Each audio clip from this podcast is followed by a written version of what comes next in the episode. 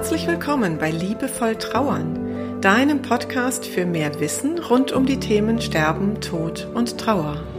Für mehr Fühlen statt Denken und für einen liebevollen und heilsamen Umgang mit dir selbst und mit deiner Trauer. Ich bin Christine Kemkes und ich unterstütze dich sehr gerne darin, deine Trauer als einen wichtigen und wertvollen Teil deines Lebens zu akzeptieren und so auch deine Lebensfreude ganz neu zu entdecken. Also, auf geht's!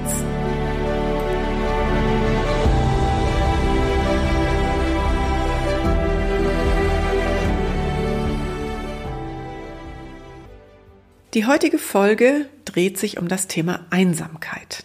Damit beantworte ich die Frage einer lieben Podcast-Hörerin, die verwitwet ist und die mich fragte, wie das eigentlich mit der Einsamkeit gehen könnte, was man dagegen tun kann und äh, ob man das lernen kann, allein zu sein, um sich damit auch besser zu fühlen.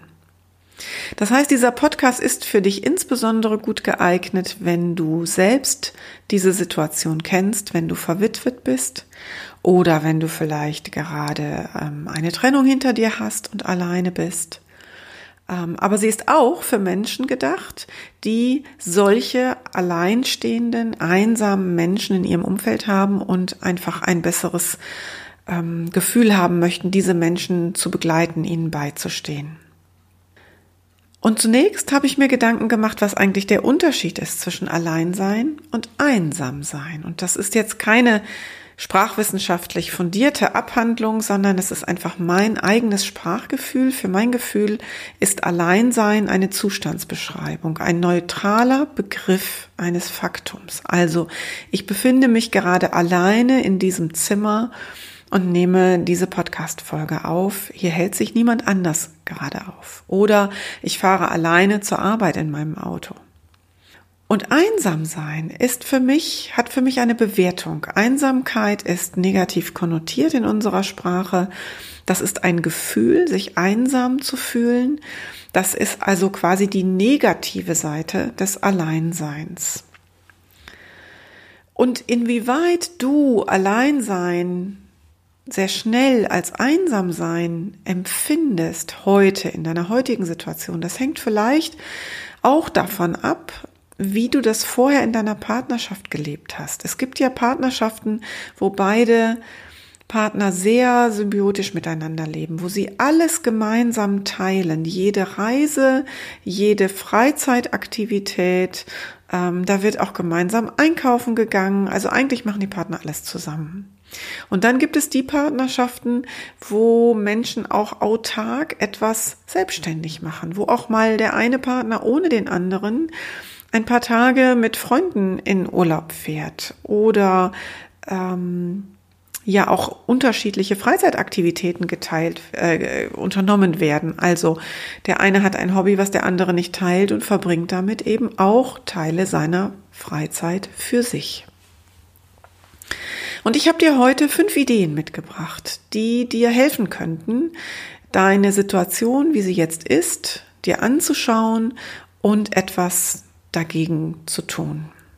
Und es sind ganz bewusst nur Ideen, es sind nicht Tipps. Ich sage dir nicht, so kann es gehen und dann geht es dir besser, sondern es sind Ideen und du kannst schauen, welche zu dir passen und auf welche du Lust hast, die dann auch mal auszuprobieren. Die Idee Nummer eins. Achte auf deine Bewertung.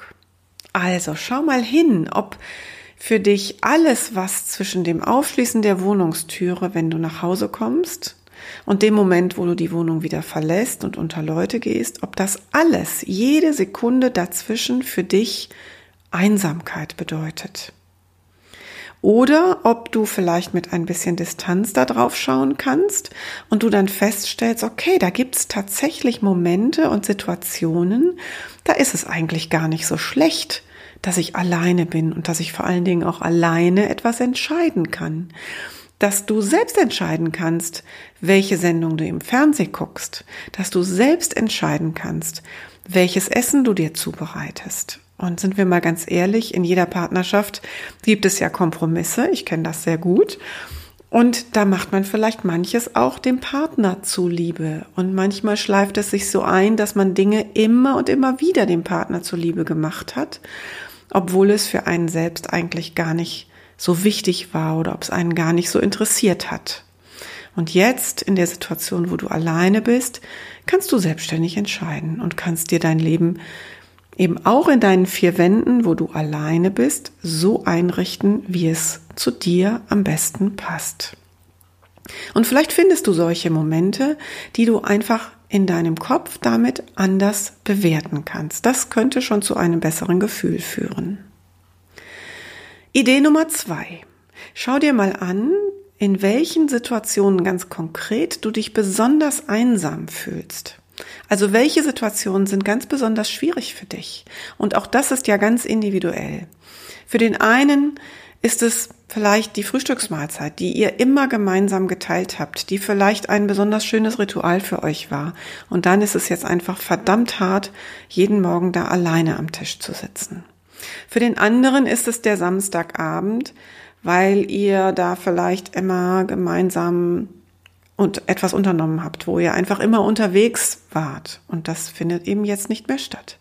Für den anderen ist es das ganze Wochenende, weil das eben nicht so unterbrochen ist durch den beruflichen Alltag und weil gefühlt alle anderen in glücklichen Familiensituationen gemeinsam ein tolles Wochenende verbringen. Und du hörst ein bisschen Ironie in meiner Stimme, denn auch das ist ja oft eine Wahrnehmung von uns, wenn es uns schlecht geht, dass wir das Gefühl haben, bei allen anderen ist alles in Ordnung.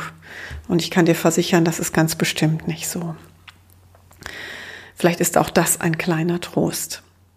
Also schau dir genau an, welche äh, sind die Situationen, die dir einfach ganz besonders schwer fallen. Und dann guck mal, welchen ersten kleinen Schritt du gehen kannst, um diese Situation zu verändern. Also wenn es beispielsweise eben diese Frühstückssituation ist, dann guck mal, ob du vielleicht ähm, unter der Woche beispielsweise eben nicht mehr zu Hause frühstückst, sondern dir im Büro, vielleicht hast du diese Möglichkeit, ähm, das Frühstück mit einem Kollegen oder mit einer Kollegin einfach zusammenlegst und ihr gemeinsam einen Kaffee trinkt, eine Stulle esst und dann bist du nicht alleine dabei.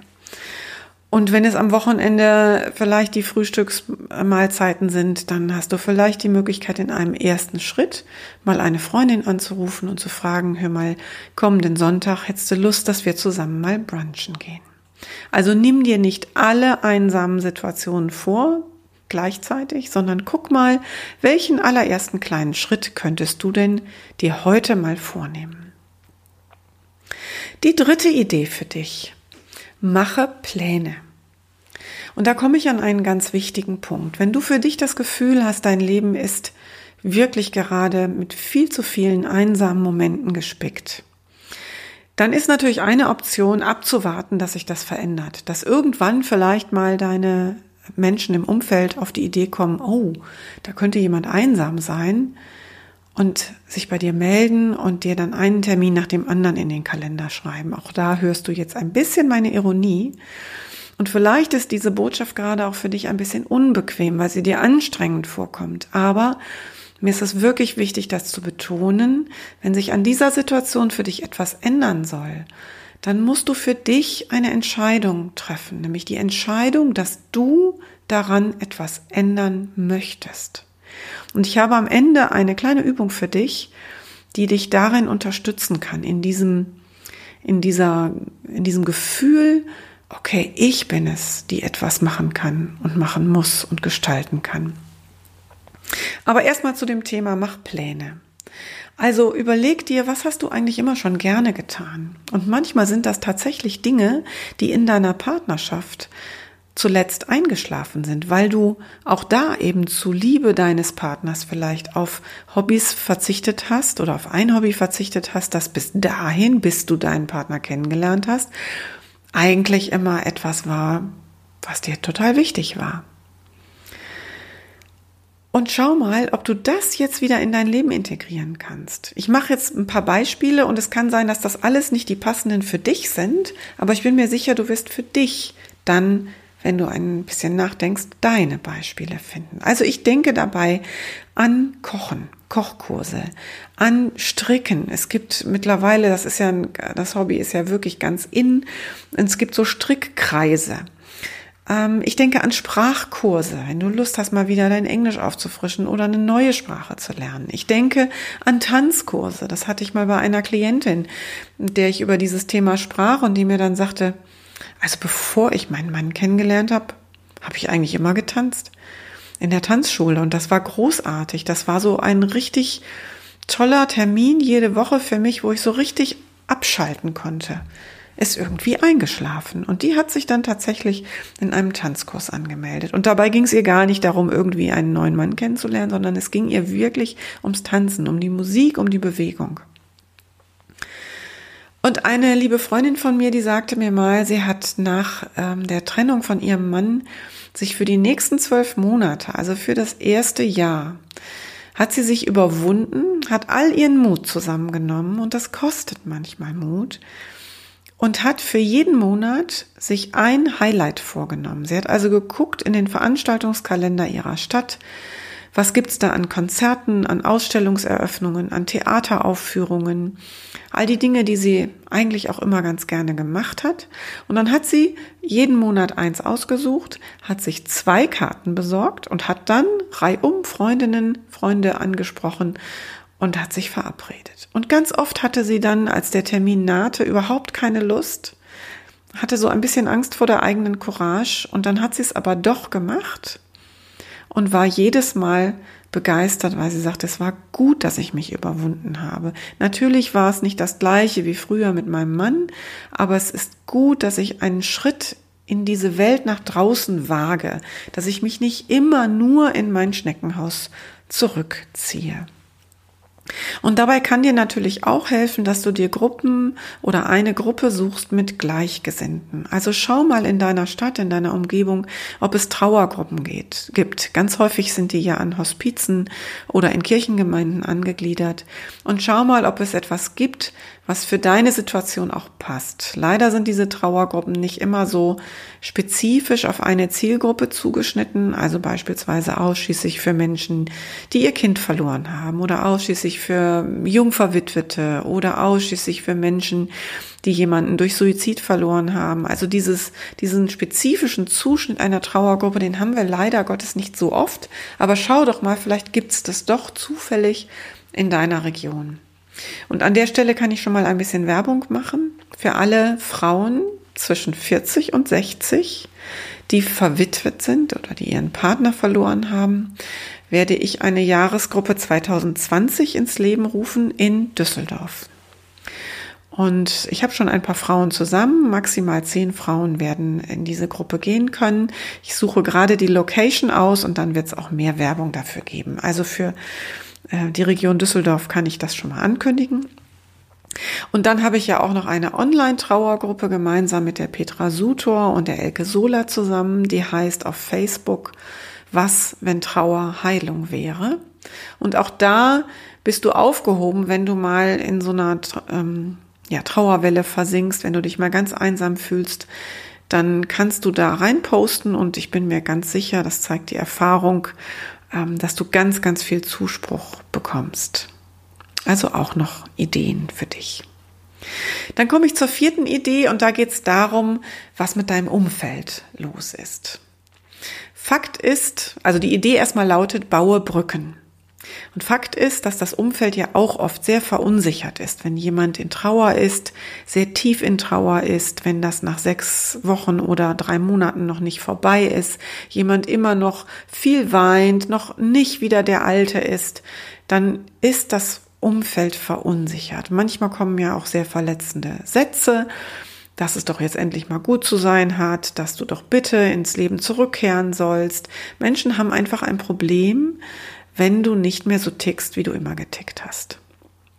Und meine Idee dafür ist, baue diesen Menschen Brücken. Und damit meine ich jetzt nicht, dass du die alle einlädst, um deiner Einsamkeit entgegenzuwirken, sondern damit meine ich, dass du über dein Gefühl sprichst. Dass du also beispielsweise sagst zu deinem Freund, zu deiner Freundin, zu deinen Bekannten, zu Kollegen, es tut mir echt leid, ich passe gerade nicht so richtig in diese Welt.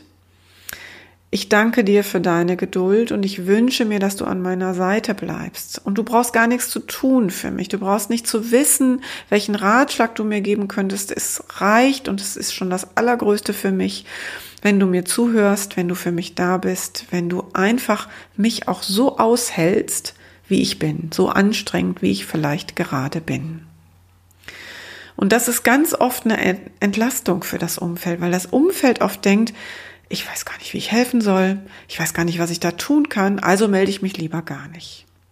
Und damit switche ich jetzt mal die Brille auf die andere Seite. Wenn du also mir zuhörst gerade und du bist in dieser Situation der Begleitenden, du bist eine Freundin oder ein Freund von jemandem, der dieses Thema Einsamkeit gerade hat, dann möchte ich den dringenden Appell an dich richten, dass du bei diesen Menschen bleibst und zwar über das erste halbe Jahr hinaus. Und wenn das ein, zwei, drei, vier Jahre dauert, dann dauert das eben so lang. Bitte bewerte die Trauer des anderen nicht. Bitte überlege nicht, was würdest du jetzt tun? Denn das, was dir helfen würde, ist nicht das, was dem anderen hilft. Sei einfach da, schenk deine Zeit, höre gut zu und sprich einfach mal Einladungen aus, ganz unkompliziert, so nach dem Motto, du, pass mal auf, wir legen am Wochenende ein Stück Fleisch auf den Grill, sollen wir für dich auch eins mit drauflegen, kommst du vorbei. Oder ich gehe nächste Woche ins Kino in den und den Film, hast du Lust mitzukommen? Oder wir gehen am Wochenende kegeln, magst du dabei sein? Also ich glaube, damit hilfst du diesen Menschen am aller, allermeisten. Und meine letzte Idee, die lautet, setz dich nicht unter Druck. Du legst keinen Schalter um, indem du jetzt entscheidest, ich möchte nicht mehr einsam sein. Es geht auch für dich ums Aushalten, dich so auszuhalten, wie es eben gerade ist. Und dann geht es aber eben auch darum, dass du lernen kannst, mit dem Alleinsein klarzukommen. Ich habe dir ein paar Ideen heute mitgebracht und wir können ein, lebenslang, ein, ein Leben lang dazulernen. Das ist ja das Tolle. Das heißt, du kannst dich mit dem Alleinsein auch anfreunden, Schritt für Schritt. Und das Gute finde ich daran ist, dass wir uns eben auch ein Leben lang immer wieder neu kennenlernen dürfen. Und das gilt gerade auch für die Zeiten der Trauer. Du lernst neue Facetten an dir kennen. Und vielleicht entdeckst du dann, du, die du vielleicht vorher gesagt hast, immer, boah, allein sein kann ich gar nicht. Und dann entdeckst du vielleicht eine Facette an dir, die da sagt, also diesen oder jenen Moment ganz für mich, den kann ich inzwischen sogar richtig genießen. Ich habe dir eine Übung versprochen und die kommt jetzt ganz zum Schluss. Das ist eine körperliche Übung. Stell dich einfach bequem hin auf beide Beine und nimm beide Arme waagerecht zur Seite und stelle die Hände so möglichst senkrecht auf. Und dann schaust du zu einer Hand, die rechte oder linke ist egal, und du fixierst mit deinen Augen diese Hand und drehst dich einmal um die eigene Achse um 360 Grad. Das heißt, du hast dann einen Radius um dich herumgezogen. Und das ist dein Handlungsspielraum. Das ist der Bereich, in dem du etwas tun kannst. Außerhalb dieses Bereiches kannst du nichts tun. Du kannst die anderen nicht verändern. Aber du kannst bei dir selber anfangen.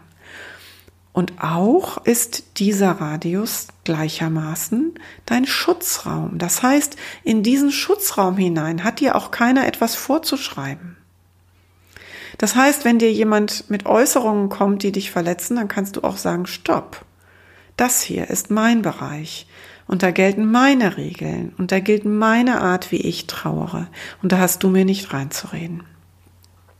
Und das gilt eben auch für das Thema Einsamkeit. Soweit meine Gedanken für heute. Das war eine ganze Menge. Ähm, wenn du das Gefühl hast, du brauchst dazu noch mehr Unterstützung, wenn du das Gefühl hast, du bräuchtest dazu mal Austausch, dann sprich mich an, ruf mich an, schreib mich an unter podcast.christinekemkes.de und meine Telefonnummer findest du auf meiner Website. Und wenn dir gefällt, was du bis hierhin gehört hast, dann freue ich mich ganz, ganz dolle über eine Bewertung auf iTunes mit Sternchen und am liebsten auch mit einem Text. Oder in deiner Podcast-App. Denn dann können wir gemeinsam dazu beitragen, dass diese wichtigen Themen aus der Tabuzone heraus in die Mitte des Lebens kommen. Denn da gehören sie hin. Und das würde ich sehr gerne mit dir gemeinsam machen. Ich wünsche dir eine gute Zeit. Liebe Grüße, deine Christine.